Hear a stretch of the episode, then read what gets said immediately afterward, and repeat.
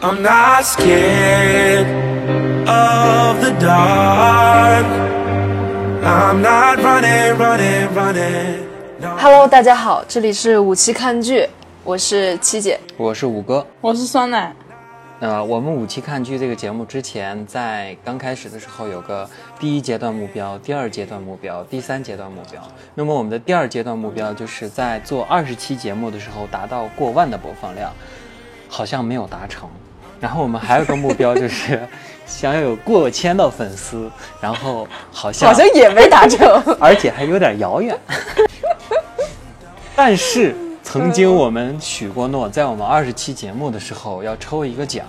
今天呢，即使虽然我们没有达到目标，这个奖还是要抽的。所以说，在节目开始之前，我一定要向大家公布一个非常开心的消息，就是我们终于抽奖啦！是的好怎么样去参加我们的抽奖呢？就是非常简单。首先，你要在我们这期节目下面做一些你自己觉得很精彩的评论，同时呢，订阅我们的节目。如果你是我们的粉丝，同时呃也评论了这期节目呢，我们的主持群呢就会在所有的评论里面选一个我们觉得最精彩的评论，来把这份奖送给他。这个奖是非常非常大的，让我来先剧透一下这个奖是什么，是一个啊、呃六分之一的钢铁侠手办。关于这个手办的具体内容呢，我会写在简介里面。然后，如果想参与抽奖的，就踊跃的去评论吧。好，关于抽奖就这么多，让我们正式开始今天的节目。七姐，请继续。其实咱们今天还是咱们三个人，那肯定就意味着是漫威三人三人组啊。嗯，我们今天主要还是聊聊近期在刚刚上映的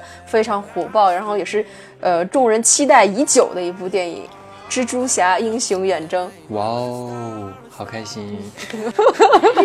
一我到让你说这些话，就突然觉得自己说的好无聊。Spiderman，Spiderman，其实说实话，对这部片子真的是期待了很长时间，是尤其是复联四结束之后，所以就是对那个也算是对一个蜘蛛侠就是这一块儿，紧接着复联四之后会发生的故事可能会稍微有些期待。因为呃，蜘蛛侠第二部这个英雄远征，它其实就是按照那个漫威凯文费奇的说法，它是第三阶段的最后一部电影嘛。其实之前我还有问过你，就是说咱们之前就是在这部片子之前有要不要录一个前瞻，类似于复联四的一个前瞻。嗯，但是仔细一想，其实好像大多数的东西，可能就是呃粉丝啊，或是知道所熟识那个漫威漫威的话，其实大多数人都是能够猜到，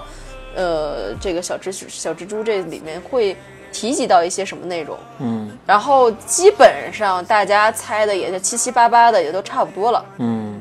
因为就是蜘蛛侠这部电影，哎，不说蜘蛛侠，就是漫威系的这些电影，大家就是这段时间已经，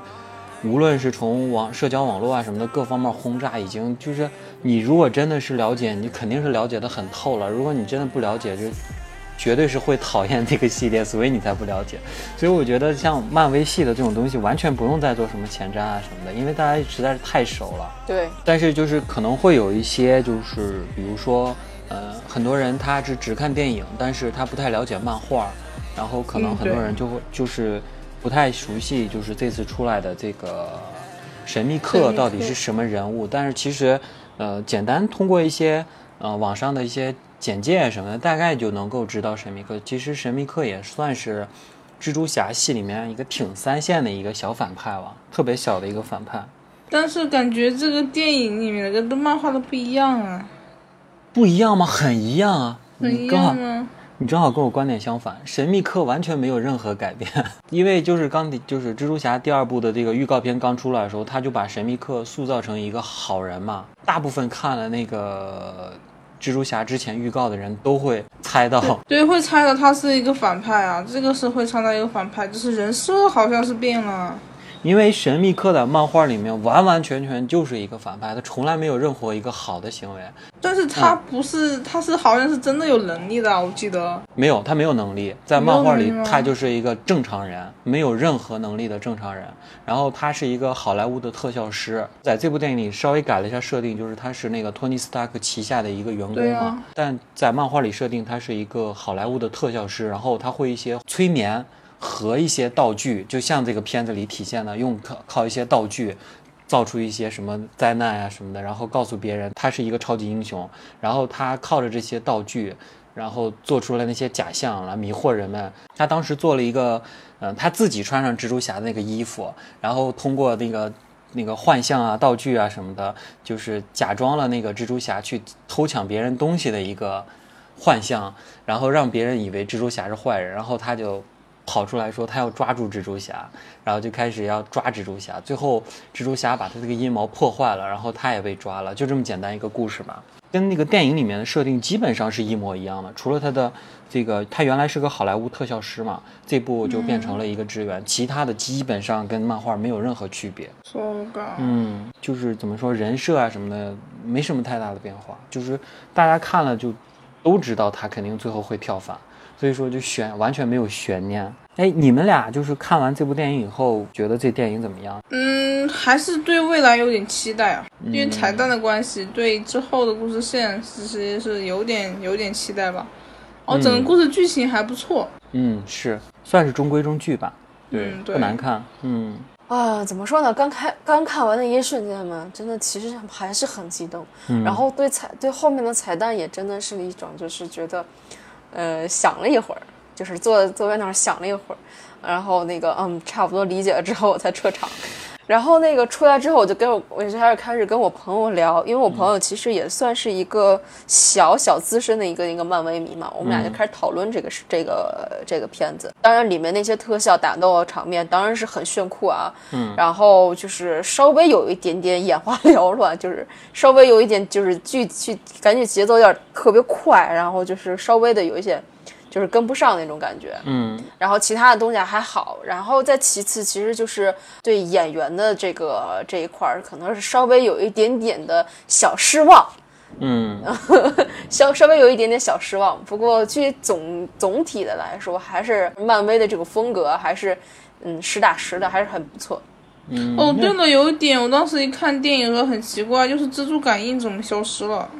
没有消失，而且发挥了很大的作用啊。消失，因为那个蜘蛛感应，按如果没有消失的话，它如果有危险来临，它是能感觉到的。它为什么会被火车撞啊？他后面是靠着蜘蛛感应赢得了这场、啊。对我这个我知道，就是一开始的时候，就是为什么没有反应了？那个时候他可我觉得很，我觉得他可能真的是心理受到了那种影响，慌张了。我觉得这完全是因为钢铁侠的离开，然后对他的心理所造成的一些影响还是很深的。对，你你想想，那个蜘蛛侠小蜘蛛之前的是一个样什么样的风格，在之钢铁侠死之后，他之后的那种就是风格又会变成什么？其实，呃，还是关于就是承接复联四那个钢铁侠之死，然后对小蜘蛛的一些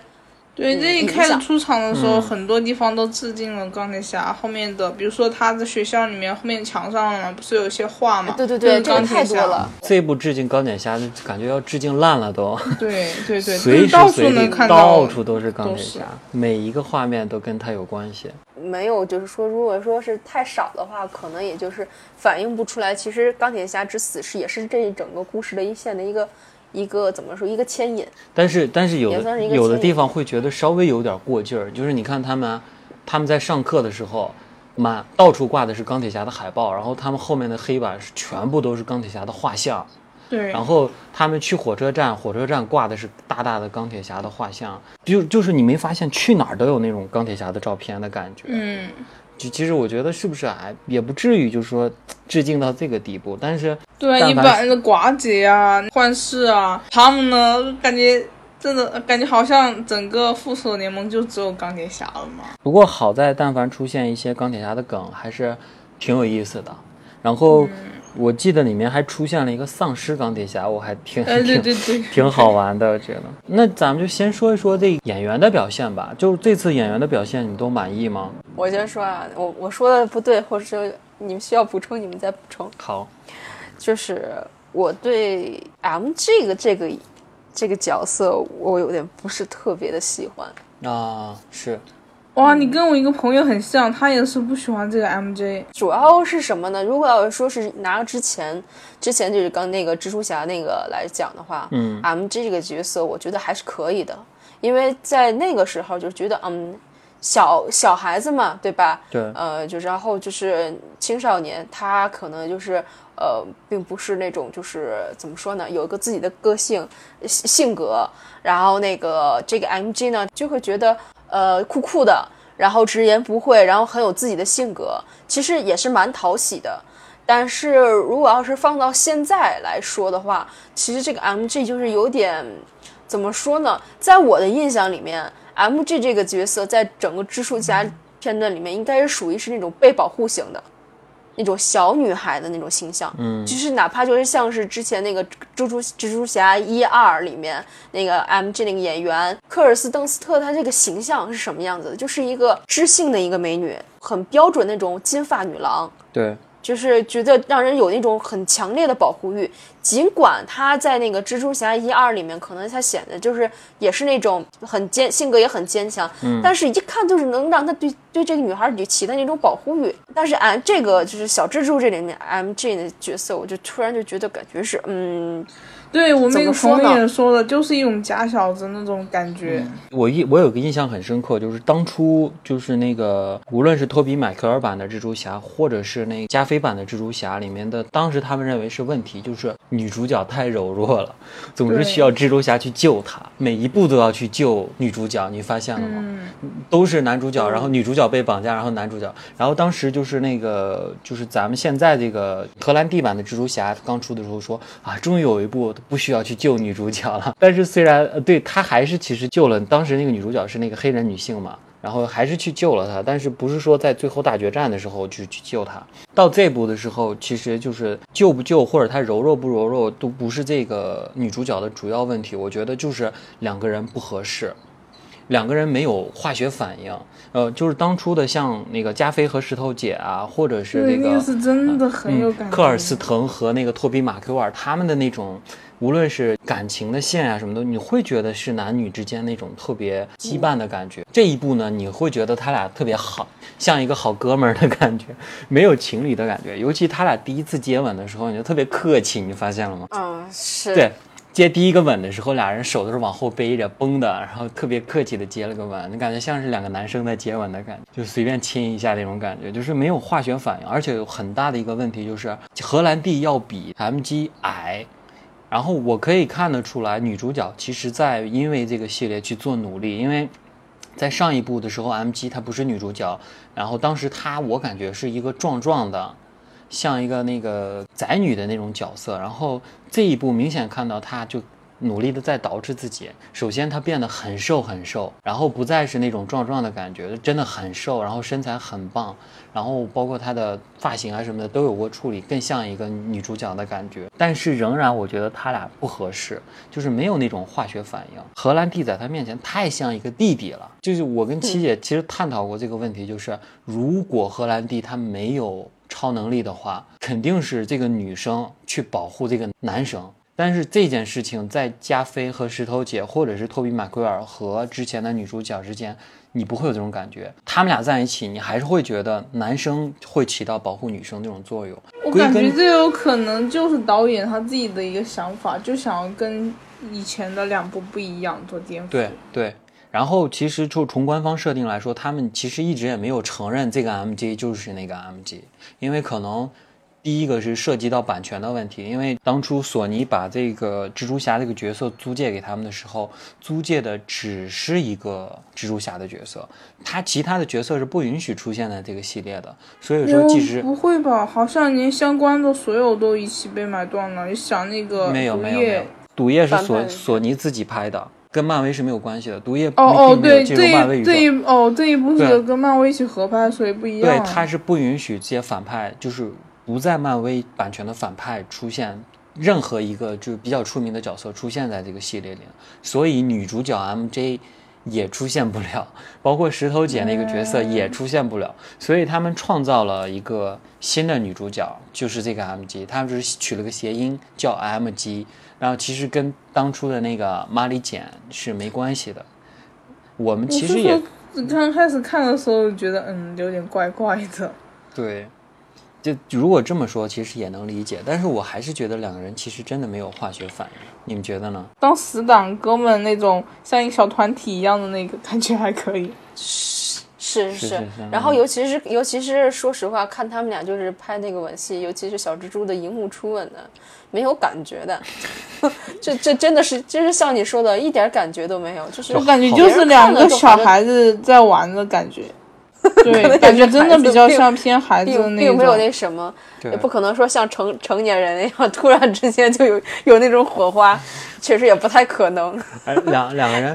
两个人碰了一下嘴唇的感觉。对，真的比较 像儿童片的那种小孩子亲吻的感觉，真的很像。以我个人的观点，我并不讨厌现在这个系列里面 MG 这个角色，我觉得他演的是不错的，我挺喜欢的，就我挺喜欢这个演员的，而且他确实我能看出来他其实在努力。嗯，嗯，嗯，我其实挺支他这个演的，我我我比较喜欢这一类的女生，但是就是还是合适不合适的问题嘛。我觉得他跟那个系列，呃就是就是跟那个汤姆·赫兰德之间其实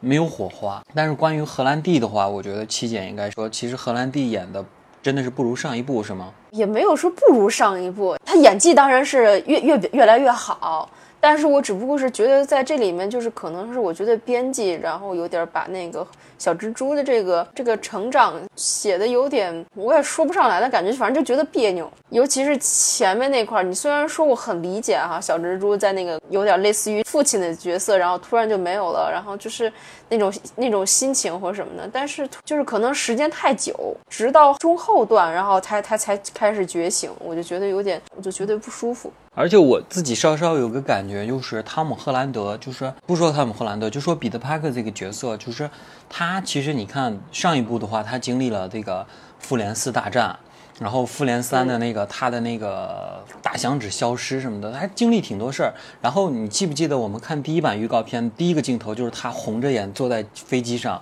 然后眼睛都哭红了那种。然后当时那个哈皮跟他说，当初那个钢铁侠就是希望你。能够承担起这一切啊，怎么样？这是预告片的第一个镜头。我当时以为那个镜头是在复联四大战之后，但是其实就是这个是应该是在英雄远征后半段。那么电影刚出来、刚开始出来的那个蜘蛛侠，他还是很很开心的每天过的，并没有说是因为这个大战影响他，让他就是有更有责任啊什么的，还是那种傻乎乎的一个形象。他就每天只想谈恋爱。不想承担起这个超级英雄的责任，然后还想把这个责任推出去了，就是这么一个形象。直到后期后期的时候，他才真正能够担起这个责任。OK，我觉得这个设定很好，没有问题。但是我觉得这应该是不是上一部应该说的问题？那么之前的那个大战呀什么的算什么呢？就是其实对他的影响不大。那之前呢，经过复联三和复联四的大战，对他没有任何的影响，他仍然是那个人设。那么，因为神秘客给他做了这一套反派的这个乱七八糟的战争啊什么的，然后才让他承担起自己的责任。那么，就复联三四的存在，其实对他的影响并没有那么大。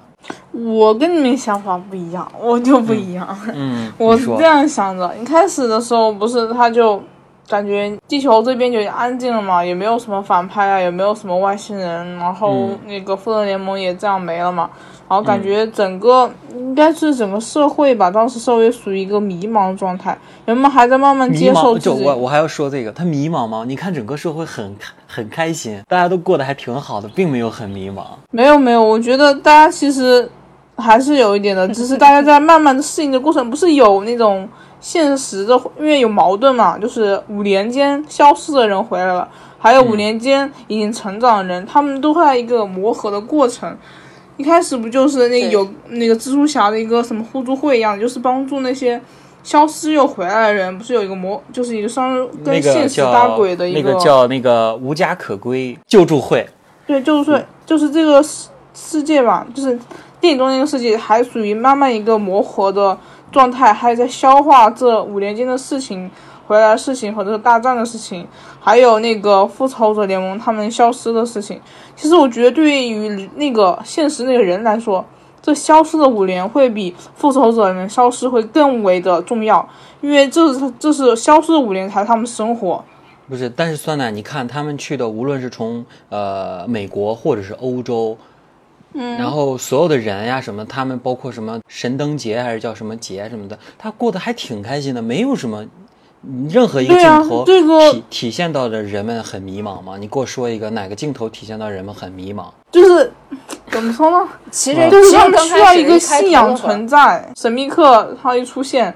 然后就所有的开始有真相报道，又出现一个新的英雄，然后大家就无完全没有自己什么无厘头的。就完全信任什么的感觉，就是缺失了什么东西，然后导致大家希望有一个新的那种信仰存在，然后抓住它，然后就可以继续下去。嗯，相对的，你说不可能因为那个复仇者联盟他们不在了，所以整个地球就没办法继续轮转，然后生活没办法继续，那不可能的。越是这种糟糕的情况下，人越是想要那种有点让人开心的事情，然后反而会更加促进，会办一些类似这种样的活动。他是这样的，我觉得就是当初他不是说这个蜘蛛侠二是复联四复联第三阶段的最后一部电影嘛，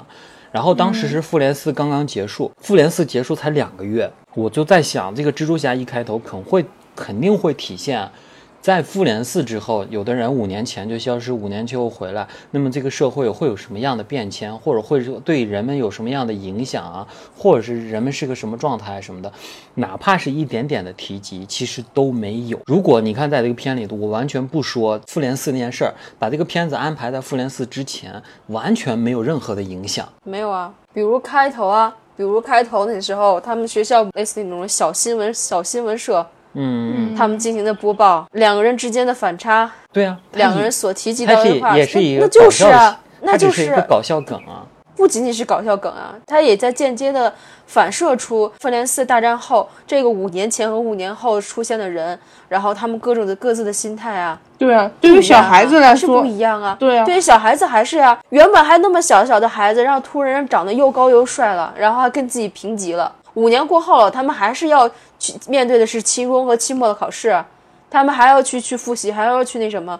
周边的感、周边的变化对他们也是有影响的。他不光是搞笑梗，他也在反映一些，就是不光是英雄，就是普通人所对这些那个这五年之间的前后的一些变化的一些心理的心理的一些反应啊，对吧？嗯对他们也在慢慢的要消化这个事情。对啊，这也是在慢慢消化的。但是也许可能蜘蛛侠系列它也不太适合去讲这个事情，本身就不是一个特别沉不是闷的电影。它这个东西，它必须要去承接前面的复联四。如果要是不去承接复联四，像你说的，你在复联四之前播放的话也可以，那是不可能的。因为复联四结束之后，它总是要有一个过渡，而蜘蛛侠它就是它的过渡。为什么那蜘蛛侠小蜘蛛这里面里面就是提及了到那么多，就是怎么样去缅怀钢铁侠呢？嗯，其实它就是个承接，它才是它它才是底，把它承接之后才能够跳到宇宙那一趴去。所以说，我觉得之前说什么没有影响，我觉得完全不是，不是这样的。嗯，包括像宇宙线的更多的信息，其实都是在彩蛋里体现的。如果你不看彩蛋的话，的就真的就完全不知道了。对我，感觉之后的线就是地球属于一个修复期，主战场就跳到宇宙了。好，那就先说一下彩蛋了。其实就是尼克弗瑞，他就是等于把所有的复仇英雄全部都带到了宇宙，然后在地球只留下了一个英雄，就是彼得·帕克。他们当时就跟尼克弗瑞说了一个，所有人都在问我，复仇者们都跑哪儿去了？我已经快瞒不住了，有这么一句话。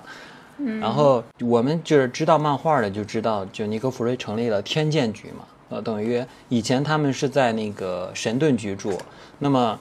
成立了天剑局的话，所有的英雄就全跑到宇宙去住去了，所以就等于是他把所有的英雄拉走，要搞大事情，也不知道要搞什么大事情，我们后面才能知道。塔罗斯的话就是代替了尼克弗瑞的一个身份嘛，嗯，然后就是他就是说，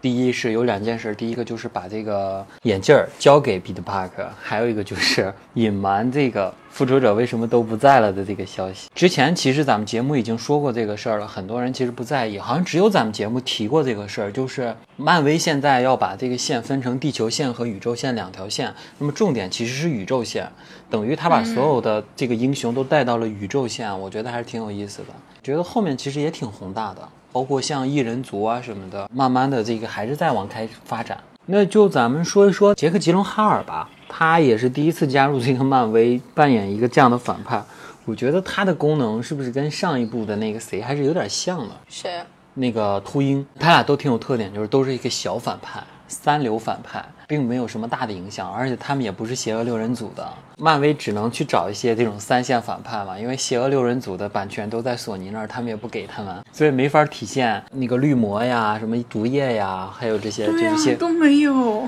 蝎子啊。但我真没有想，我真没有想还有到杰克章鱼博士啊杰克杰克吉伦哈对对尔会选一个这么小的一个角色，我没有因为想到。邪恶六人组不能在这个系列出现啊，他们的版权在索尼那儿，他们并没有给那个漫威。但我觉得真的是让他演这个角色有点废了，你知道吧？因为这个角色真的是到小蜘蛛这儿就已经死了，然后后面对就可能就也没有他再能再出来了。虽然说这个角色还行吧，就就是他演的还蛮好，我觉得他演的还小丑还蛮好的，但就是，呃，演的这个角色的生命太短暂了，以后应该也不可能出现了。对，肯定不会出现了，因为他就是一个很平常的角惜色，对，他就只能说是正常发挥吧。嗯，而且这个角色其实也没什么好发挥的东西。我第一次知道杰那个杰克吉伦哈尔其实是看那个后天，我也是看后天片嗯，哎，他那个在那里面演的，其实就真的是啊，我让我觉得真的是简直赞爆了。因为灾难片，说实话，我不是很喜欢看，因为我总觉得灾难片就是显得人特别渺小，然后就觉得心里就会觉得很不舒服，所以我对灾难片就不是特别喜欢。但是看完后天之后，我就突然就觉得这部片子真的是，在我心目中属于是灾难片里面的。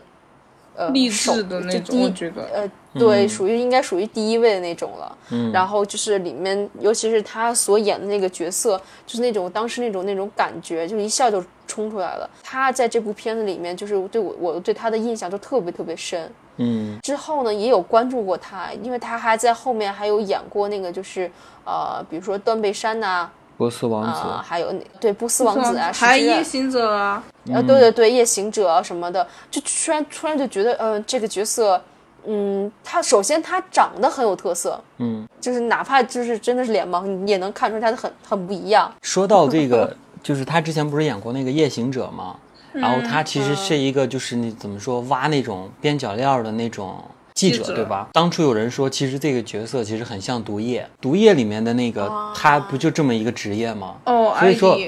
而且他对他的那种气质啊什么的，就还是蛮符合毒液的那种。其实很多人说他其实挺适合演毒液的，最后他还是演了蜘蛛侠，蜘蛛侠的反派。但是我觉得他这部发挥正常，也并没有说演的不好，或者是怎么怎么样。对我觉得演技可以的。，对还行，对，而且主要是人家长得帅嘛，就是不管怎么演都还是那个，尤其是有呃，演那个疯癫，后面有点疯癫疯子那种一段，我觉得演的也还蛮蛮深入人心对的。对对对，对就有一段神就是经质那种感觉。我在电影里面有一段真的是周围的那个女生都哇惊呼，你知道，就是他戴眼镜那段，戴上那一刻，我周围人都哇、这种，就确我也是，我也是，我也是。就确实蛮帅的，就是颜值颜值没得说，确实很帅很帅。最主要是他戴眼镜那会儿，我突然就感觉有一种那种小萝卜的·汤尼，然后那种对，这因为他们都是那种眼睛大大的，然后五官立体，反正就这种很英气那种帅嘛。然后他戴上去的时候，感觉嗯嗯，哎，就说哎，他还还还真的可以成为那种继承者那嗯，种。是的，是的。然后突然有有一种那种感觉，是的，但但是我也觉得，就是我在看这部电影的时候，实在是被剧透的太厉害了。就是不是剧透，是自己给自己剧透。因为我们都知道，就是神秘客他是制造幻觉的嘛。然后当、嗯当刚开始就是神秘客打那个什么什么火人啊，还是什么岩浆人啊，还是什么的时候，当时你就心想，这个百分之百是幻觉，已经就真是是等于心疼你啊！反正我旁边那个朋友，就我朋友陪我一起看的嘛。嗯然后我那个同事一起陪我去看，然后他就觉得哇那一段就觉得这个整个那个剧情啊什么欺骗啊，觉得都超精彩什么的。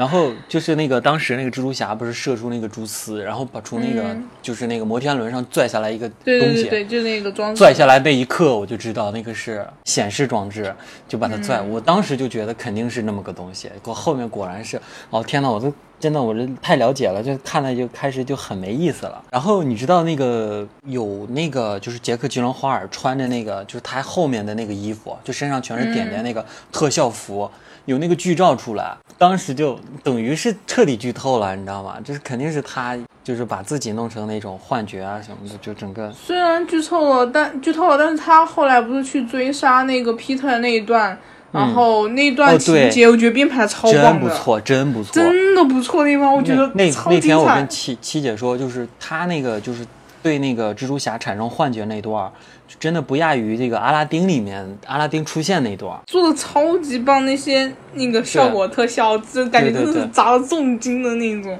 对对对，真的很棒。有很多那个致敬梗，而且包括像那个僵尸钢铁侠什么的，就都还挺有意思的。就就几个小反转嘛，我觉得那个也很精彩。就是神秘客在耍他那种感觉，我觉得还对对对，那个耍他的感觉真的是，我看了觉得哇，好心疼小蜘蛛啊，真的是感觉难受啊，难受的不行。如果我是 Peter 的话，我觉得我真的是，哦，锤死我吧，真的太傻了，不是被骗了，真的是太惨了。对，其实那段就是他蜘蛛侠，其实对于自己实在是太自信了，因为他能力很强嘛。嗯，他的无论从力量啊各方面，其实都是在英雄里面算是碾压级别的。你看，像在那个复联三里面，他一个人单手就可以对付冬兵和那个猎鹰两个人，一点问题都没有，对对对很轻松就可以把他们干掉。然后听说他的力量就是要比美国队长啊什么的都不弱的，他算是一个力、力量算是挺强的。但是你看，一个平常一个正常人，没有任何能力的正常人，把他戏耍到这个地步，其实对他也是一个反思，就是他对于自己实在是太自信了，他甚至忘了自己有那个蜘蛛一哆嗦那个功能。对，蜘蜘蛛感应都都不灵了。不是不灵了，是他太强了，他以至于忘了自己有这个能力。这个时候，其实他真的会想，哦，我其实有这么一个那个，就是不需要眼睛就可以做到的这种蜘蛛感应。其实这里面最大还有一个亮点，就是对于就是这次的欧洲之旅，就是那么多个城市，你看有什么伦敦啊、柏林呐、威尼斯啊，还有布拉格，然后基本上欧洲那些名胜的一些景点，基本上都是毁得一塌糊涂，就是就是还是很有亮点的。然后就是真的是冲出了国门，但是他那个好像是幻象嘛，也没有交代说是不是真的毁灭了，还是说怎么怎么样？他只是他只是在之前的第一部，还有就是在刚开始的那个威尼斯那块儿的时候，威尼斯还有一个好像是在的是中东一个地方，呃那毁的比较对厉害。对对对对，它中间有两个地方，一个是威尼斯，还有一个是是哪儿啊？好像是对，好像是布拉格这两块地方，它其实是好像是中间不是也有那个呃也有提到过，就是好像是其中就有一个是呃专门是做这种道具的，然后好像是能够呃达到实现到一个就真实的一个破坏性。嗯还有一个，你觉得是算不算一个 bug？我觉得挺奇怪的，就是你看，就是那个水怪，就在威尼斯刚出来的时候，他好几次把蜘蛛侠打飞了，你发现吗？是记不记得？哦，对对对对对，是的，有好几次打飞了。打飞了啊什么的，就是他们是有过对战的。如果他真的是幻象，为什么会这样呢？不合理啊！他肯定，嗯，我觉得还是可能有个有个什么相对于什么脉，他是好像有说有提到是脉冲是吗？对他有个武器，脉冲我记得很清楚，他是为了制造地震，因为他们就比如说他们有一个那个雷达，能够检测到地下有那种地震的脉冲。哦对对对对对所以就是所以说他要从地上出来了，是那种不是。好像好像是有一个是专门的有一个达到一个破坏性的一个，没有没说没说没说。你看，包括他后面他会说，就是就是那个神秘客跟那个怪物打的时候，神秘客本人也是一个幻象。就是也是投影出来，他神秘客在跟那个幻象打的时候，他本人其实是藏起来了。他另外还有一套那个服装，然后说在关键的时候换上啊什么的，是隆重登场。然后他其实并并没有他本人，他们还对战了两个回合，然后把他打飞了。那就是怎么怎么把他打飞的，我就挺奇怪这块儿的。我感觉是不是咱们仨都没有认真看呀？有可能啊，我觉得这应该再好好研究研究。其实可能是咱们嗯没有认真看，就是他肯定中间他是有提到过的，因为他每个部分他的那个就是工作人员都有介绍过，然后他具体做些什么，然后怎么样子的话都有介绍。这块儿其实也介绍有点快，可能就是咱们也没有特别的注意到。但是我觉得它能够达到一个打斗的效果，肯定是有一个能够达到这个效果的，不然的话，你说不可能说是怎么，能达到得破坏？介绍有几个人，第一个介绍是一个投影的那个制作人，啊，第二个介绍就是一个武器的人，然后一个女生，呃，对，然后后来又介介绍了一电动波的那个人，对。然后又介绍了一个编剧，那个是个男的，然后就编写那些台词的人，然后又介绍了一个服装设计，就是跟他弄服装的一个女的，好像就是两个男的，三个女生。嗯，他这个实际上在那个钢铁侠系列里面，只有一个人是真正出场过的，就是那个科学家，就是那个半光头那个科学家，啊，只有这个是在真正的钢铁侠里登场，其他的都是虚构的。然后包括吉伦哈尔，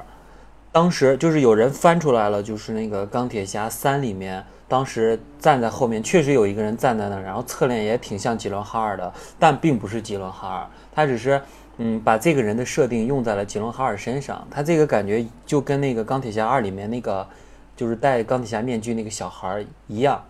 你可以说他是彼得·帕克，你不说他是彼得·帕克也不影响。就是真正出现的，其实只有那个科学家一个人而已。对啊，我有个感觉啊，就觉得，嗯，我不知道这么说对不对，因为现在就是大家喜欢漫威喜欢的太厉害了，我觉得说了会不太好。就是，但是我还是要说，就是现在漫威这几年一部一部的电影，并不如以前严谨了。就刚才比如说咱们说 bug，先不说这个 bug 成立不成立，其实你看，即使在复联四里也有很多。大 bug，其实很多人现在慢慢的把它找出来了。像我，我就我自己本人就发现一个，就是你看，像那个蚁人和他那个黄蜂女已经进入的那个汽车里面了，对不对？他们在操作操作那个汽车，对对对你看远处还有一个大的蚁人在打，官对方也承认了是剪辑的问题，当时对，还然后现在又有人发现了，就说那个呃，当时就是那个灭霸拿着那个雷，就是暴风战斧往那个雷神的那个胸里搓嘛，然后当时就是那个雷神之锤飞过去，把灭霸一下给敲了一下他的头，然后灭霸转过来以后，手里拿的是他那把刀，嗯，就是这种 bug 其实挺多的。然后这次看蜘蛛侠，我就就先不说这个电影好不好看、精不精彩，其实好多地方其实呃特效是很好，但是你你有好几个地方你明显看出来那个。人其实是有失真的，他那个后期并没有做的是多精细，还是对怎么怎么样。对对对对，有有一段特别明显，就是他戴着那个就是假的那个就是那个小丑的那个头，从那个窗户荡一圈，然后站到那个钟楼上头那那段，明显看出来就是那个就是蜘蛛侠的那个身子和那个背景就是不是那么融合，一看就是那个就是蜘蛛侠就后抠进去的那个特别粗糙的感觉，后期好像并没有做的很很好的感觉。所以后来我看到幻象那一段的时候，觉得嗯，估计是把所有钱都砸在这一块了。是是是，幻象，尤其是那个岩岩浆怪做的还是不错的，就觉得你你有你们不知道有没有这种感觉，这几年的电影还是做的没那么严谨了，就好多地方做的其实挺糙的。就像今天咱们不是在群里探讨，我当时就是挺感叹的，你们都在劝我，嗯，我就说去年你看我看那个。头号玩家，我今天偶然间又翻到了头号玩家看了一下，我就觉得哇，这个特效做的真棒，包括后面他那个大冲锋，你看复联四也有个大冲锋，然后头号玩家也有个大冲锋，给人的感觉完全不一样。然后无论是从这种镜头的调度啊，或者是那个各方面的特效啊什么的，我觉得特别精彩。呃，复联系列其实情怀很足，但是其实你现在仔细想一想的话，很多地方其实仔细一思考，就是会觉得不是那么对味儿，不会再觉得很精彩了，就是你不会看两遍三遍的那种感觉。可能是因为这几年，就是今年年年初吧，先去除《蜘蛛侠二》和《复联四》这两部电影，我就觉得剩下的电影都很不精彩。原本在我就是脑海中，我觉得这就是好莱坞的电影应该是特效至少是很精彩的，现在也慢慢的没有那种感觉了。我觉得他们开始变得不那么认真了。你记不记得，像那个复联第一部尾灯的那个《复仇者联盟一》，其实我觉得特别好。就当初咱们就是之前录节目的时候，其实我说过一遍，就今天又老生常谈了，就是你看它是有人物之间的互动的。你看它有个长镜头是，呃，先从那个鹰眼，然后绕过来，然后绕到那个钢铁侠，然后钢铁侠往下飞，然后镜头又带到了那个雷神和那个绿巨人，那种那种感觉特别好，特别顺畅，然后他们有互相配合。比如说钢铁侠往那个美国队长的那个盾上发波，然后再反弹啊什么的，他们有互相配合。然后绿巨人和那个雷神有那种组合技啊什么，就特别好。但是复联你看它就是这种，就是大家冲锋，然后就突突突突突，你有枪的就突突突，没枪的就狂狂揍那种特别美式那种感觉。然后这部蜘蛛侠也是，我觉得就是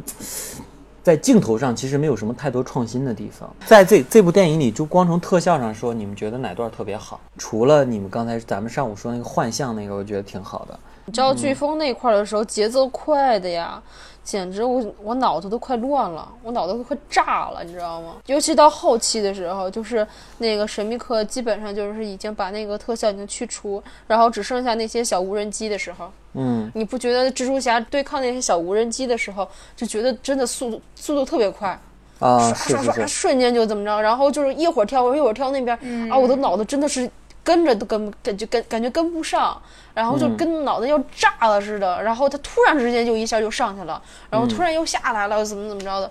呃，有点那时候那时候有点要懵逼。嗯，其实嗯其他的我都还好。其实我刚才说的那些，其实有点吹毛求疵了。总体来说，这部特效还是很棒的。我觉得我们对漫威的这种应该是不用太担心，它的画面什么的还是蛮不错的，我感觉。最后他带着 MG 往那个荡，他要就是去找那个 MG，他那个荡的时候还顺便打个电话什么的，然后 MG 给他发了个短信说 荡的时候不能玩手机，那那段还挺好玩的，就感觉说开车不能玩手机的那种感觉。然后而且他那一段的感觉其实就是效果就很棒。很棒，跟跟以前的那几个蜘蛛侠就不一样。蜘蛛侠那以前就是速度快，然后往前那种飞，他那种是来回回回，然后他有那种花样的飞，然后还同时玩手机。最后他站在那个 MG 面前，是从那个电线杆荡一圈儿，再一下定住，那种镜头感还是挺棒的。那段我还挺喜欢的，嗯这个小蜘蛛就是就很活泼，那个就像玩一样的那种。对，他还是挺还原漫画的那种。漫画里其实他就是挺活泼的那种感。这部其实提到了好多这种钢铁侠呀，还是什么，就是我觉得有有几个地方还挺有泪点的。就是尤其是他跟 Happy 在那个，对，那段真的在那个飞机上超超超有泪点。我我那段呃真的我泪飙了，我真的流泪了，就是，唉真的是一下就把那个复联四之后之后那个就是有些托尼史塔克然后死了那个是，哎呀，现在想想都觉得很不舒服，而且就是在小蜘蛛在那个飞机上。开始制作自己的战衣的时候，就突然有一种那个托尼史塔克附身的感觉，就好像他小蜘蛛就是钢铁侠的继承人，继对钢铁侠的继承人那种感觉。哎，我觉得这个泪点其实在哈皮那儿。那如果光是那个他一个人在那儿就是做机器人啊什么的，其实没没啥。就是他的那个眼神，哦，就还是他那个演的太棒了。就是他在就是在那盯着他看，然后那种对。你从他那个眼神儿里就能看出欣慰啊，这个演员太棒，我觉得哈皮这部演的超好，就是嗯，诙谐诙谐幽默也有，但是那种泪点，你看泪点其实并不是说在那个蜘蛛侠身上，是在哈皮身上。包括你看他那个就是就是给那个蜘蛛侠给他打落难以后，第一个打的是哈皮的电话嘛，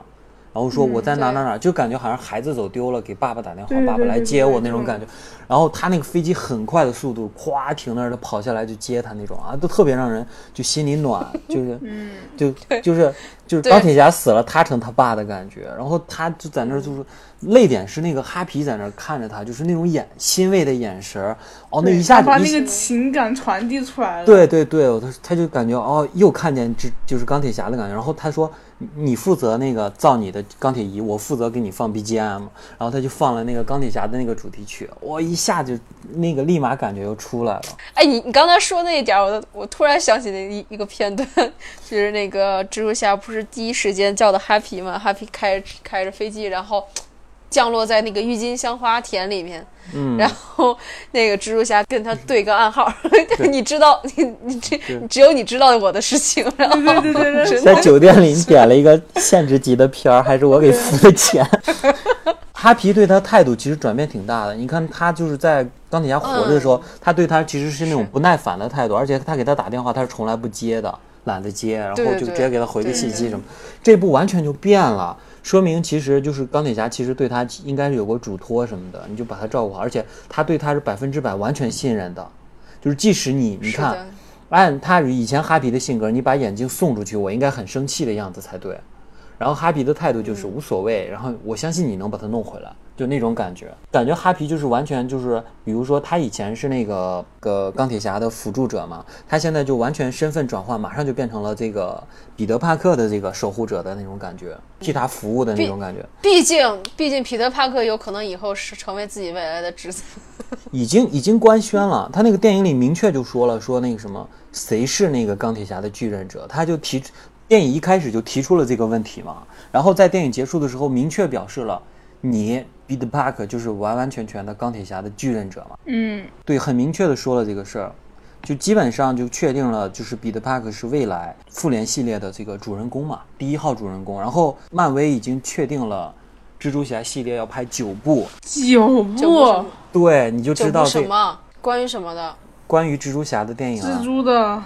就是不只是蜘蛛侠系，不只是蜘蛛侠系列，还包括他演的复联或者是其他、哦其他系列那种，加起来要拍九部，有蜘蛛侠出场的，你就知道他戏份有多重了。这也蛮厉害。兰迪要挣的 要挣挣爆了啊。现在漫威宇宙的一片天啊，基本算是基基本算是百分之八十官宣了，彼得·巴克就是这个以后复联的一号人物了。里面有一句台词就说：“十亿的资产给了你，看你要怎么支配。”因为在漫画里，应该大家都知道，彼得·帕克后面成立了那个帕克工业嘛，嗯，对，这个酸酸奶应该知道。所以说，我觉得电影里面可能会也会体现他成为怎么去经营钢铁侠这个公司，可能会就类似于漫画里的彼得·帕克工业的那种感觉。嗯，然后后来彩蛋不是他的身份也被暴露了吗？对，估计也要走向，嗯，钢铁侠也是真名实名制那那种道路了，看来他就实名英雄。对对对，今天挺好奇第三部要怎么开展的。嗯，人生赢家啊，是啊，眼他们生赢家。他们管那个眼镜儿就叫做钢铁侠的王冠嘛，对这哦天啊给给了他而且是那个好像是钢铁侠给了他最高权限。他是怎么说呢？因为你看他把权限给了别人，但其实并没有取消自己的权限。对对对，对，他你看他戴上那个眼镜仍然是可以用的，嗯，他是他仍然最终对对，仍然是最高权限，很屌。虽然说神秘客并非是太外太空的人，然后但是里面有提到一个词，就是平行宇宙。对，对对他是对，但是他没展开平行宇宙，因为是假的，可能不会涉及到平行宇宙了。然后，但他说的六幺，他居然说出六幺六那个对那个地球了，那段太的是太违和了！我当时我看的时候就，难道这样可以直白的说吗？这我觉得只有死士才能说出这种话，其他人说的，其他人都说太违和，有点那个打破第四面墙的那种感觉，不应该是由他的嘴说出来。但我觉得这的这个其实如果要说漫威以后要真能够在以后能够出到有个平行宇宙这么一说的话，那就是真的牛逼了。啊我觉得就是有，如果要是这个，如果平行宇宙真要是能打开的话，那那种就是怎么说，你随便你怎么搞，随便你怎么搞，你搞得再怎么天马行空，你搞得再怎么无厘头，观众都能接受了，嗯就是这种感觉。但但还是，我觉得这应该也是个 bug，就可能还是没编排好。他不应该说出那种台词，这种台词就感觉像是跟蜘蛛侠说我是漫画里另外一本漫画的反派，就这种感觉，就这种台词似的。反正我觉得这个编的也实在是太对，真实的漫画了吧。编剧的。这个这个地球并不是六幺六，对六幺六是漫画的编号，对对啊对，他你不能把漫画的编号搁到电影里面啊，就直接爆。出来了。嗯，哎，不过我这我特别想问你们两个，如果要说是以蜘蛛侠英雄远征和那个之前的蜘蛛侠平行世界相比的话，你们觉得这两部电影我肯定喜我肯定喜欢平行宇宙、啊。平行是宇宙啊，平行宇宙肯定更棒一点。平行宇宙它很火，因为毕竟它是动画片嘛，动画片还是它有有更有优势的，有优势，对对对对，而且它的表现形式其实就是漫画的表现形式，嗯，电影里永远无法做到那种形式。咱们不如在这儿就咱们畅想一下第四阶段会怎么展开吧。酸奶觉得呢？第四阶段肯定要跟那个银河护卫队接轨的。嗯，然。后之前那个银河护卫队二也不是有个彩蛋吗？出现了亚当，但叔叔亚当应该不会出，暂时应该不会出现。我觉得是这样啊，我觉得可能他比如说，嗯，宇宙线的话，可能尼克弗瑞更多就是因为他说的是斯库鲁人嘛，斯库鲁人可能更多还是在给那个惊奇队长做铺垫。还要跟克里人搞嘛？但克里人感觉都被干掉差不多了。在这儿，我在这做一个大胆的预测：惊奇队长的二反派就是那个谁他儿子，就是那个斯库鲁人的儿子，因为他儿子的那个铺垫太强了，强铺垫。你看，就是当时他爸说那什么捂住他的眼睛，然后我要杀人了那种，然后当时他就捂住他，他妈就捂住他的眼睛，然后他就杀那几个那个克里人嘛。当时他就把手手扒开，然后就盯着他爸杀那几个人，然后恶狠狠的那种看着，而且表情上还有点小兴奋那种感觉，就那个镜头给的特别足，你可以回头再看一下。然后基本上就铺垫了他儿子将来是个坏人的感觉。我感觉斯库鲁人还是会变坏的，只是他肯定会分两波，一波好斯库鲁人和一波坏斯库鲁人。然后好的斯库鲁人可能全是在天卷局工作，然后像尼克弗瑞他肯定，呃，后面会有一个剧情，就是，比如说后面有什么剧情圆不回来，就说他是斯库鲁人变的。很多人说第四阶段应该是拍那个斯库鲁人了。因为除了灭霸，最大的反派就是斯库鲁人了，没没什么好拍的了。所以说他那个洗白，我觉得还是，我觉得后面应该还是有说到的。你看现在斯库鲁人又出来了嘛，说明第四阶段版要是没有斯库鲁人的参与，漫威就太那什么了，太失败了。倒是我觉得就是有年底有几部美剧嘛，但是我呃，说实话，并不看好电视剧啊，就是美剧啊。美剧是吧？对，对，最近这些超级英雄，因为 DC 拍了很多那种，DC 拍了很多那个美剧嘛，感觉反响都不是很好。其实，但是它不在一个宇宙啊，它现在唯一的好处就是在宇宙。哦对我，我同意你的观点啊，可能美剧真的没有那么好看，因为它毕竟投资不一样。嗯，投资不一样，演员班底不一样，电视剧还是具有一定的局限，所以说拍不出什么太炸裂的剧情，可能文戏会很多。对，因为你看你比如说《幻视与旺达》，绝对是拍他们在欧洲流浪那段时间的故事。然后你知道，你看旺达和幻视，尤其幻视他在欧洲流浪的时候是人形态，都不用化妆，你知道吗？额头上贴个钻石就行了。文戏一多就没那么精彩了。就我觉得这一部不是一个好棋。我也觉得，因为他们美剧总是属于一边在编一边在写的那种，总是写着写着就烂尾了。对，而且其实我对这部蜘蛛侠就没有热情，没有那么足了就是它啊。就是有一点，还是往不管是你不管是以后走电影还是电视剧什么的，他还是走粉丝向了。如果说走电视电视剧的话，粉丝向，比如说现在，你你为什么洛基洛基能够那个拿到这么还能拿到一部电视剧呢？那还不是因为就是粉丝的对他的那个就是比较热情高涨一些。对对对虽然他刚开始出现的时候就是个反派，就是很小很小很小的一个反派，有可能就都已经可以可以说是算是神秘客这样子的一个类型的一些一个小反派。然后最后就是因为他的一那个观众影迷对他一一致的好评啊，他就是各种的捧啊什么的，然后所以那个洛基洛基的那个角色才会就是说越来越多的戏份，越来越多的戏份。其实第一部里面那个 Loki 的戏戏份其实都蛮少，结果有真的是人观众太热情了，然后就你看第二部剪基本上没有存在感，全是你看，这其实这其实也是漫威的一个问题，就是咱在之前做复联四节目的时候，我就说过，就是太粉丝向不是一件好事儿。它毕竟是一部电影，如果你太照顾粉丝的情绪的话，呃，粉丝说喜欢什么你就怎么拍，我觉得这样后面会有很大的问题的。单独来说啊，洛基他没有出他自己单人的一个电影啊，他没有出了他的单的单人戏电影，他只是出了一个电视电视剧。对呀、所以他只出了一个电视剧啊。粉丝向他不是不好，你知道吗？因为现在毕竟好多现在电影全都是商业化，你要是没有一定的粉丝向，你要是不跟粉丝然后吊着胃口来的话，没有人去看的，没有人去捧的。我跟你讲，就讲一件事儿，就是说，你看这部蜘蛛侠，你如果是一个从来没有看过漫威电影的人看，他会看懵逼的。是啊，对呀、看不懂，就是很多梗是不懂的，很多梗不懂。包括你为啥说他放了一首歌，他在那儿就研究战衣，很多人下面就哭了呢？我觉得他很多人会觉得不合理，为啥呢？就就会会这么想。你不能说光照顾粉丝的情绪，毕竟它是一部面向大众的电影，你还是要以电影的角度去考虑这个问题。太粉丝向了所，以它是系所以它是系列的。如果要是说单纯的你跑去一看，你去电影院，你第一次看了一个英雄类的电影，然后你觉得这部精这部电影很精彩，但是有一些部分你没有看懂，你会不会想着你要去往前翻去看？会不会就是很大问题，就是他们之前就吐槽过了的，就是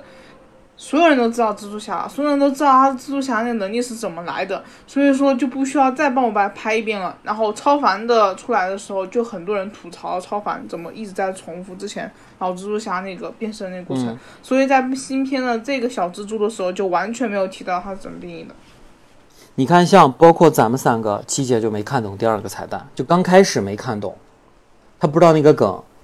他是后面补了这个惊奇队长，他才懂了那个梗，对不对？哦，对对对，嗯，漫威需要看系列的电影，所以相对的而言，它也带动了。如果你想完全知道的话，会让你去补，补完之后你可以就更有兴趣什么的。我觉得这也算是有利有弊吧。觉得这对，但是你反过来说，比如说我今天我就不喜欢这些那个，我就不喜欢我看一部电影我得补。那么比如说我看这部电影，你跟我说你必须得先补这部这部这部电影，你才能看懂这部电影，我不看了好不好？不，对不对所以说啊，所以说啊，他有的东西他要刺激你，比如说他的特效，他就拿他就拿他就拿刺特效来刺激你，因为因为说实话，现在所有的英雄片里面，说实话，是不是漫威系列的特效是最牛逼的？不一定。那你把海王放哪儿，呃，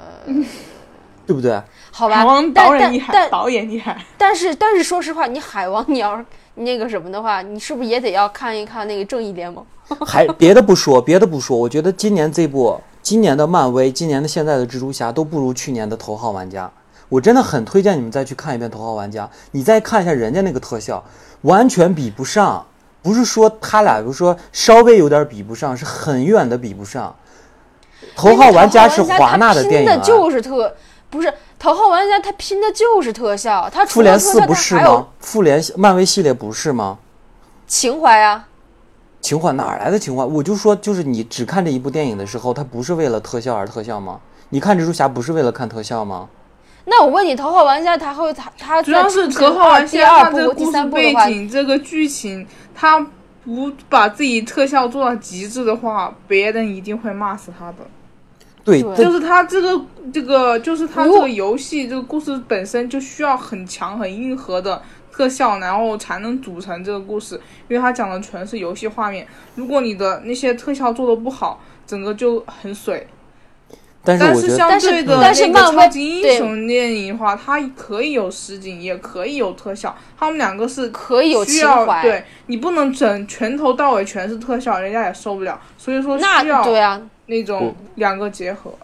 我是觉得他现在所谓的这个情怀已经没法再撑下去了。可能现在我们现在在看这部电影的时候，靠着惯性在撑。你你再出一部电影，你能撑下去吗？我觉得可能你因为在确实确实是你说这个也是有道理，因为嗯毕竟谁都有皮的时候。是谁都有皮的时候，所以他现在，所以说为什么说蜘蛛侠这个是一个呃，就是现实现实战争里面的一个最后一步呢，嗯对吧？所以他以后要反转到到到到到了一个宇宙宇宙里面了，宇宙里面可能会有什么？因为旧的旧的那些这个英雄可能就已经没有了，比如说美队还有钢铁侠可能就没有了，戏份就已经完全没有了。也许有可能就是说是像黑寡妇啊，或者像是呃猎鹰啊、蚁人呐、什么他们那些他们的戏份可能会逐渐的慢慢去减少，然后慢慢的去走到了一些像比如说星爵、雷神他们，呃，那个就是宇宙宇宙方面，可能还会再出现更多的新的一个英雄呢，嗯，是吧？他对。你皮了一个东西的之后，他他立马给你收，他现在已经给你收尾了，收尾之后，他立马又给你蹦出一个新的东西，你然后你这个疲疲惫感可能就会不会不会再特别深了。我觉得你创造新的英雄，可能也不会说是很受欢迎。你看惊奇队长就是个很大的例子。你看所以所惊奇队长是不是推在复联之前推出的最后一个新英雄？那复联就是惊奇队长的票房就票房是不错，但是口碑其实并没有那么好。但是我们反观惊奇队长，说无论特效啊什么的，其实还也还行，就跟那句这个蜘蛛侠差不多。但是你会有点累，就是你看复联四是纯真的，就是因为它是最后一部，我们在就是就是因为它是大结局，所以说到底很疼。嗯，还是剧本不好，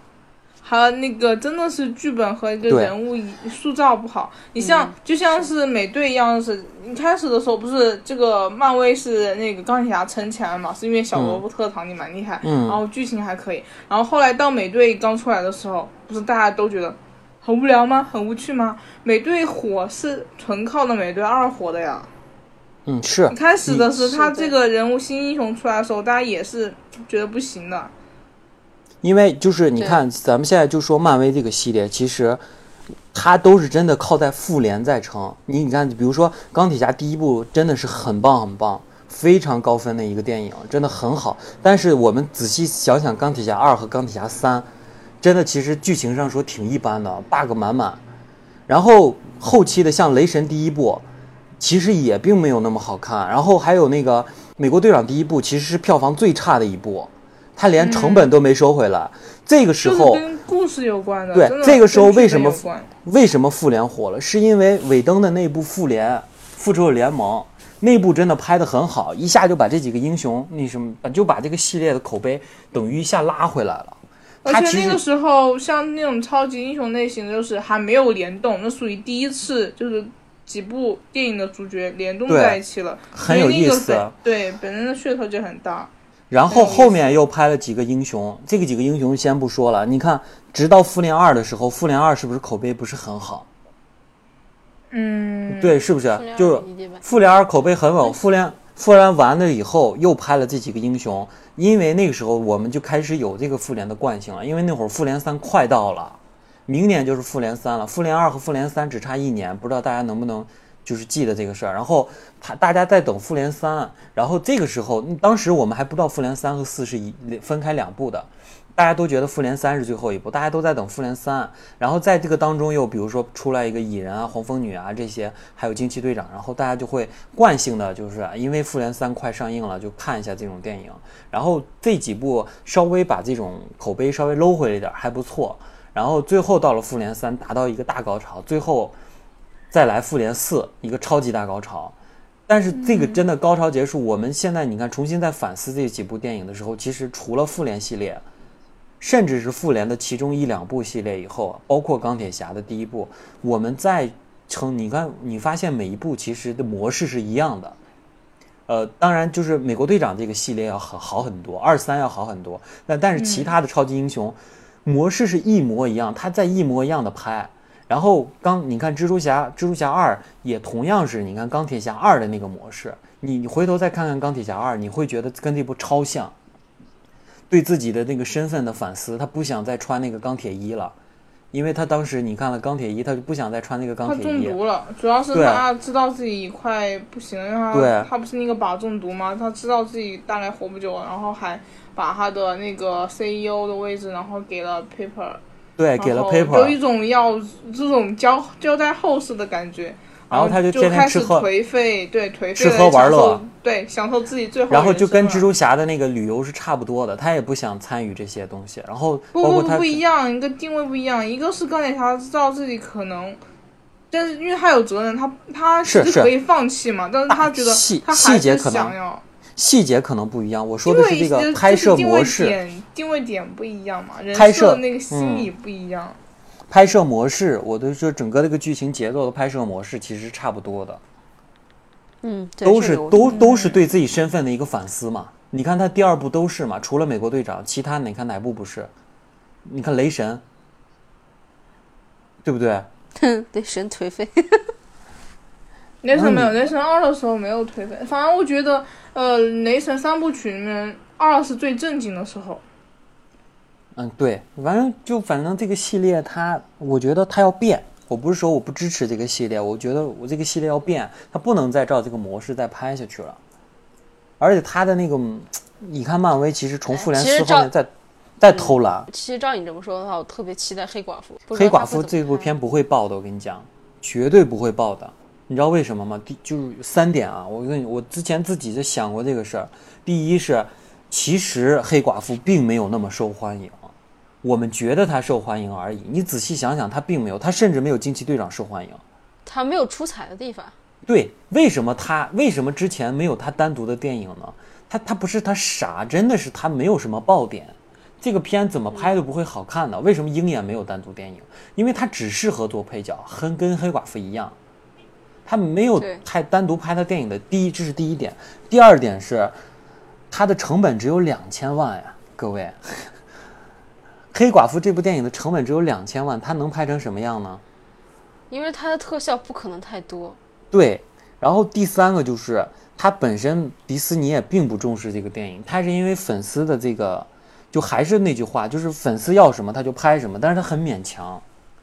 他说：“好吧，你们要你们要，好好好，我给你拍一部这种感觉。”而且他也不会给他播好好的导演，也不会给他配置好的东西，也不甚至都不会给他一个好的编剧。这部电影怎么可能好看呢？就我们甚至不用期待，就像黑凤凰一样，我们已经知道它内部的很多事情。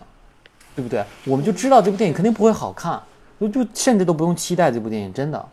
而且我咱们已经知道，它肯定是一部前传性质的电影，它跟那个系列是连不上的，票房肯定不会爆。嗯，所以说我还是觉得，就像我之前《玩具总动员》说的时候，我们其实应该追求点新的东西，不要再沉浸在漫威这个里头了。包括漫威他自己也应该就是停一停，想一想我后面该怎么弄才能更精彩，而不是照这个模式下去。我问你，钢铁侠一的时候出的是几几年？零八年，你看我这么比啊，嗯我这么比，呃，钢铁侠一和钢铁侠三嗯，这两部电影之间，呃，才相差多长时间？哎，我就跟你，我就跟你说，钢铁侠三的特效跟钢铁侠的一没什么本质的区别，有什么区别呢？没有什么技术的进步。一的特效，一的特效就很好了，钢铁侠的一的特效，它并没在有说特那个年，在那个年，哪个个年代？代，零八年是哪个年？十年前而已。你看看那个《黑客帝国》是哪年的？《黑客帝国》的特效已经很棒了，不一样，我觉得还是不一样。不是不一样。它你你你把这个想得太遥远。复联这个系列没有多少年，十年而已嘛。它这十年其实没有什么大的技术进步，最大的技术进步就是卡梅隆·迪亚兹《阿凡达》的那个 3D 电影嘛，第一部 3D 电影，我们今天看的还不就是 3D 电影，没什么变化。然后特效什么的没有什么，你看哪部电影说是特效达到了很高的那什么？最这两年唯一在说特效稍微有点进步的，就一个是《头号玩家》，还有一个就是那个阿丽塔。阿丽塔是什么？那个睫毛花了多少多少？那个那个是有，但是阿丽塔我也没觉得它多好，但是它特效上确实有有一些可说的地方。然后阿丽塔的监制是谁？你知道吗？詹姆斯卡梅隆。我觉得嗯还是不一样。你你回头再看一下钢铁侠，钢铁侠第一部的特效已经很棒了，就已经很棒了。复联四和第一部钢铁侠的特效没有什么本质的区别，都很好，没有什么太大的突破。我觉得复联里面有一部有突破的，就是特效，我觉得很好很好的，就是奇异博士啊，那部很有想法。要不你看，你让酸奶酸酸奶探讨这个问题，他应该我觉得是一样的。酸奶，嗯我问你个问题哦，嗯，拿到十年之前的钢铁侠一和钢铁侠三相比的话，你觉得特效有特效有改变吗？呃，其实差的并不是太多，啊我个人觉得。你看是不是？酸奶，我觉得他会认同我的，就是钢铁侠第一部和钢铁侠的那几部嗯特效没有什么太大的进步，就还是只是说变多了，或者是那个场面变大了，但是从画面上没有什么太大的进步，甚至钢铁侠一的那个特效跟复联四的特效也就没有什么太大的进步，就是还都挺好的，就是钢铁侠一的特效就已经很好了，对，因为那个时候特效做的就已经很成，已经很成熟了。。对，然后现在就属于一，就是一般那种阶层的那种特效，就现在属于就是慢慢的完善什么的。但是真的要做极致的话，还是对那种那种对于特效特别苛刻、很苛求的几位导演，他们可能比如特效，比如卡梅隆，比如那个。你还有什么好说的，你俩的？你俩是不是你俩是不是串通一气啊？怎么了？还有那个，还有斯皮尔伯格。最早的我印象比较深的就是，我我现在就是在想，你看，比如说那个詹姆斯卡梅隆和那个史蒂芬斯尔斯皮尔伯格，他们俩看到复联四是个什么心情？说就说现在 IP 真好赚钱。对，就说就说我靠，就是我们没出手，这种电影你们就满足了。IP 像就是一个好东西，为什么现在 IP 这么流行呢？就是因为很很适合商业电影。嗯，就是我不用去考虑说我们特效有多么好好好，我差不多就行了。但是然后随便编个故事，编一编，然后就上了，然后就可以也还有质量质量差的，比如说那种黑衣人呐、对啊，就还不够随便。嘛，我已经很随便了，我感觉他已经。所以说要保证你的那个有能气，不会被人骂太惨。就是有这个 IP 的同时，你这个故事要足够好，嗯对得起他这个 IP，那你的票房就高。如果你的故事剧本很烂，对不起这个 IP，自然也不会有人买账的。经典的电影你可以看很多遍，就说明这个电片子还是能够打动你很多地方。对，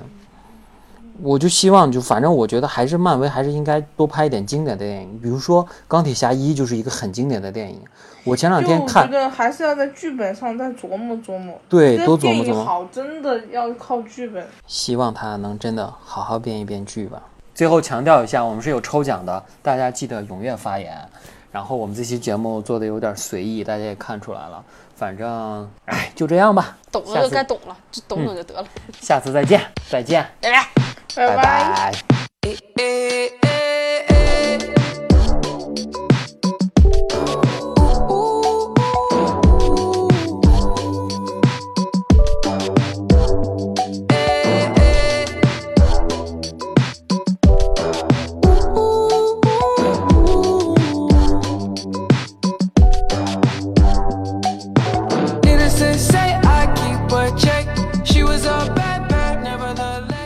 是，这没什没什么好说的，嗯。烂梗了。你看，像这部蜘蛛侠真的太没意思了，咱们只是说了两个多小时而已。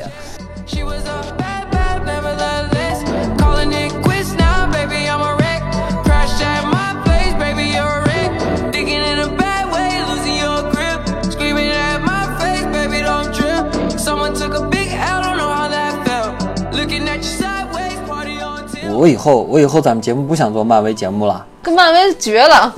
不是，你发现这咱们这上半年做的都都是没营养的这种超级英雄什么电影，我希望咱们做点经典电影吧。Then you're left in the dust. Unless I